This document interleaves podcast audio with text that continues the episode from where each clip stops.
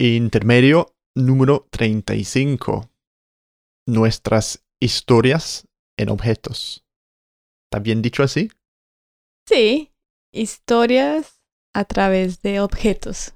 Sí, entonces, pues empezamos otro podcast hace tres minutos eh, que queríamos hablar de las cosas sin las que no podíamos vivir. Pero salió muy aburrido porque era mi celular, mi pasaporte, mi portátil. Entonces, para ser más poética. Y menos superficiales. Sí, eh, aunque lo seamos, queremos contar nuestras historias personales en los objetos. Entonces, eh, vamos a hablar de tres objetos o tres pertenencias. Sí, muy mejor bien. dicho, Pertenencias. de cada uno y por qué son significativos para nosotros, qué historia trae eh, en nuestras vidas para ser menos superficiales. y no se puede decir ni el pasaporte, ni el celular, ni el portátil, ni, no, no sé, como cosas cotidianas y realmente pues importantes, entre comillas, así. Sí. Sí, nos pareció mejor como pensar en, en esas cosas que, que sabemos que, que de pronto otra persona las ve por ahí y son feas y de pronto para votar, pero que cada uno tiene como un significado detrás de, de alguna cosa que, que tiene en la casa, por allá del pasado. Bueno, entonces para empezar, Liz, ¿cuál es tu primer pertenencia? Bueno, listo. Voy a decirlas eh, en orden cronológico. So- solo una, solo uno para empezar. Yo creo que la primera eh, es mi mochila. ¿Ok? Eh, ¿Qué, qué es una mochila para los que no saben? Mochila es una maleta, es como un, un bolso. Y este bolso eh, lo compré en, en Colombia, en una feria eh, muy chévere, en Corferias, en Bogotá. Y es una mochila hecha a mano por los indígenas Guayú. Sí, entonces las mochilas colombianas no es como una mochila de hacer mochi- de los mochileros. Es una, es, una cosa artesanal, ¿no? Sí, es artesanal y es pequeña, porque sí, los mochileros tienen maletas muy grandes Sí, y son sí. viajeros. Entonces no es, no es en ese sentido de la palabra. No, no, las mochilas son, son las que hacen los, los indígenas y yo siempre había querido una cuando estaba en la universidad, pero eran costosas. Mm, Y como que nunca decía, "Uy", pues la mochila original, ¿no? Porque hay muchas versiones. Pero las originales sí, sí costaban como 200 mil pesos colombianos, ujú. que era dinero. Y ya cuando la pude comprar, pues fui muy feliz y bueno, y siempre me ha acompañado. La traje a Inglaterra y he viajado mucho con ella, me gusta, me identifico con ella. Des- descríbenos cómo es. Ah, es muy sencillita, es de es café y un color beige, colores tierra. Está viejita ya. Se ve más auténtico. Sí, entre más viejas como más auténtica y, y nada, y me encanta porque eh, cuando alguien me ve con esa mochila sabe que soy colombiana y no falta quien, quien me salude, ah, eres de Colombia, sí, la, la, la, la". Entonces, no sé, me crea como conexión y, y- e identidad. Sí, Mm. chévere, me gusta esa historia. Y la quiero conservar para siempre. Y bueno, Robin, ¿cuál es tu cosa número uno? La mía, en comparación, es poco más extravagante. Es mi piano. Ah, sí. Lo llevo a todos lados. No. Em, pues yo siempre he tocado el piano desde que tuve seis añitos. Me encanta, como tú sabes. Pero tener un piano aquí en Londres es muy, muy difícil. Antes, cuando compartíamos casa, era imposible tener un piano acústico. Mm, Y los pianos digitales no sonaban iguales. sí. Mejor que nada, supongo, pero tampoco tenía la plata. Entonces, hace que cinco o seis años, Sí. compré ese, ese piano digital que... Y no, no digo eléctrico, es digital. Digital. Sí, yo recuerdo también antes de, de que compraras ese piano, hacías como unas visitas a lugares para tocar el piano, ¿no? Como Sí. alquilabas unos, Sí, es que no hay, unos pianos en Para unos un- centros. sí, para un, Mm. un pianista como más, más serio. Mm. eh, bueno, si lo digo yo, no sé. Eh, bueno, para cualquier pianista siempre es mejor tocar en un piano de cola, como un Steinway, algo así. Mm. Y, o sea, la experiencia no, casi no la puedo describir, pero es como el sonido, es como si el piano estuviera vivo. Ah, Entonces sí, yo pagaba por hora en un centro eh, de músico para tocar en un Steinway. Pero pues un Steinway, comprar un Steinway es un sueño mío, pero sí que son muy, pero muy costosos. Entonces sí, compré ese piano digital, me encantó, es muy, muy bueno por ser un piano digital y podía seguir tocando, mejorando y, y seguir esa pasión que tengo. Sí, así es. Sí, sí, sí, muy, muy, es muy bonito porque realmente es como, como cuando un niño quiere ir a jugar, así es Rob, va a ir a jugar con el piano cada día.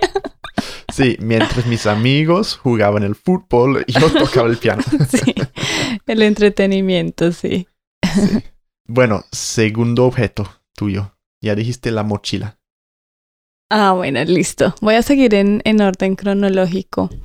El siguiente fue, sí, el siguiente fue una mesita que, que compramos con Robbie cuando nos mudamos a vivir juntos la primera vez. Ajá. Teníamos, bueno, era un alquiler de una habitación básicamente. Y, y no, yo no tenía como espacio para estudiar, para, como para poderme sentar a hacer mis cosas. Y vimos una mesita en un- una tienda de estas, ¿cómo se llaman? Como Paula. Sí, Bueno, una tienda de estas en las que venden de todo y es muy barato, y la calidad a veces es regular. variable. pero vi una mesita que se doblaba y costaba 15, 15 libras, muy barata. Y entonces al desdoblarla, pues tenía el tamaño de un escritorio y me pareció genial. Y la compré, la compré, dije, no, la ¿Tú la, necesitamos. ¿tú la compraste? Yo la ¿O entre compré. los dos? Bueno, yo no me acuerdo. la cargamos entre los dos. Sí. porque fue una caminata larga con esa mesita cargándola, pero, pero muy bien. O sea, llegamos y yo la instalé y como poder armar mi, mi escritorio. Y yo creo que he tenido eso de que siempre me gusta tener como una chiqui oficina. Y entonces ese era mi espacio como para poner mis cosas, mis libros y ya. Y, y lo bonito es que nos ha acompañado pues durante muchos años ya. Y siempre eh, la vuelvo a utilizar para algo. Ah, mi mesita. Sí, la, las- la sacamos de vez en cuando y todavía sirve. Sí, es Claro. muy funcional, no pesa para nada, súper barata y, y bueno, y, y me gusta. bueno, ¿y cuál es tu segunda cosa, Robbie? Bueno, sería una olla que tengo. Como sabes, me gusta cocinar, a veces, a veces no. Y para cualquier cocinero es importante pues tener sus sus cuchillos, sus ollas, todo, ¿no? Sí, todo el equipo. El equipo, sí. Entonces, como la primera cosa que compré para mi mi historia de cocinar, no sé cómo diría, eh, fue una olla en la universidad. Y era como la primera cosa que compré que era como de más calidad. O sea, Sí. siempre antes, eh, cuando recién llegué a la universidad, hicimos, hice un viaje a Poundland a comprar todo ahí y claro, todo se rompió en, en un mes. Entonces me di cuenta, bueno, hay que gastar un poco más para tener calidad. Entonces me acuerdo que gasté por ahí 25 pounds en una olla, que tampoco es tanto, pero esa olla era como de, de tres capos, Capaz. de tres capas, tenía como la manga de no sé qué material, era la, la super, super olla. Eh, entonces cocinaba todo en esa olla y la tenemos todavía y sirve muy bien. Sí, está en muy buen estado. A mí me encanta porque es súper fácil lavarla. O sea, no sé si, si te ha pasado que a veces las ollas para lavarlas hay, hay, unas que se pegan más que otras. Bueno, pero esa olla en particular yo la quiero mucho porque lavarla es tan fácil. Sí, sí. Y me di cuenta que, pues, al menos con, yo creo que con todo, eso suena muy comelo, quizás. pero es, vale la pena gastar un poco más para tener mejor calidad. Especialmente en la cocina. En la cocina, sí. Sí, sí. Tengo que decir que que Robbie sí está un poco exigente en los en las cosas de la cocina. Y lo que pasa en mi casa, ¿no? En, en mi casa en Colombia, y bueno, mis hermanas, vuelvo a mis hermanas, y yo, que no teníamos cuchillos buenos. Y mi mamá, pues ella no, solo había un cuchillo que afilaba, pero era porque ella le daba con una piedra. Con una piedra pero más bien ella trataba de no tener muchos cuchillos ni nada, pero más como un tema de miedo de que nos cortáramos. No sé, la cultura del cuchillo para cocinar. muy, muy... Era muy, o sea, no. Entonces me, eh, me causa gracia que Robbie eh, se sorprende como nuestros cuchillos no, no funcionan. Y bueno, nos hemos Si vas a cortar comida, si vas a picar, mejor hacerlo con un cuchillo afinado. Eso dicen todos los cocineros eh, famosos. Sí, sí, eh, sí, Que es más peligroso picar con un cuchillo que no está afinado que, que, uno que sí. Entonces, cada vez que iba donde tu hermana, donde tu madre, me puse a afinar los cuchillos. ¿Afinar o afilar? Afilar. Afilar. Afilar los cuchillos. Pero sí, ya, ya, ya también tenemos buenos cuchillos en casas de mis hermanas. Gracias a Roy. último objeto tuyo. Eh, mi último objeto. Ah, bueno, ese fue mi regalo de 30 años. Un poco aburrido también. Pero coincidía con un curso que estaba haciendo. Mm, bueno, un curso de la universidad y tenía que hacer una tesis y no tenía la impresora. Entonces, de cumpleaños me regalé una impresora que estaba en promoción, como 40, 40 libras, y estaba muy feliz por tener mi, mi propia impresora y tener, pues, como tener todos los materiales y para mi tesis. Pero el toner era... ¿Tinto? La tinta. La tinta. La tinta era mucho más cara. Sí que la misma Ese es el modelo que tienen. sí. Mm, sí. Bueno, inocentemente caí en la trampa. Pero bueno, tengo mi impresora todavía y me ha sacado de, de apuros, especialmente en esta época de cuarentena que, que no puedo ir a la oficina. Me ha servido y, y la quiero. Sí.